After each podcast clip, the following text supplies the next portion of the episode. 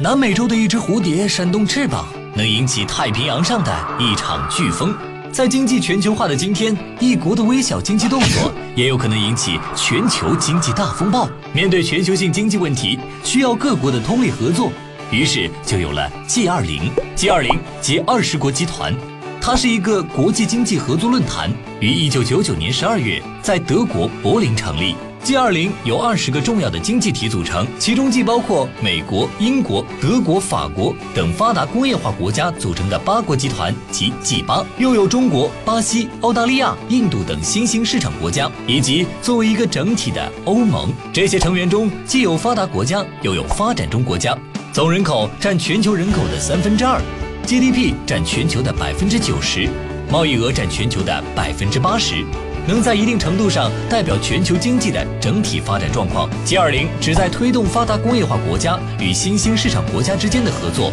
促进世界经济的稳定持续增长。二零零八年起，G20 由财政部长和央行行长会议升级为领导人峰会，这就是 G20 峰会。会上，各国就国际经济、货币政策和金融体系等重要问题进行非正式对话，并达成共识。G20 采取协商一致的原则。在 G20 峰会上，发展中国家能同发达国家就国际金融事务平等的交换看法。从实效来看，G20 峰会通过了一系列重要决定，在应对金融危机、促进经济复苏、推动国际金融改革等方面发挥了重要作用。二零一六年九月，第十一次 G20 峰会在中国杭州圆满举行，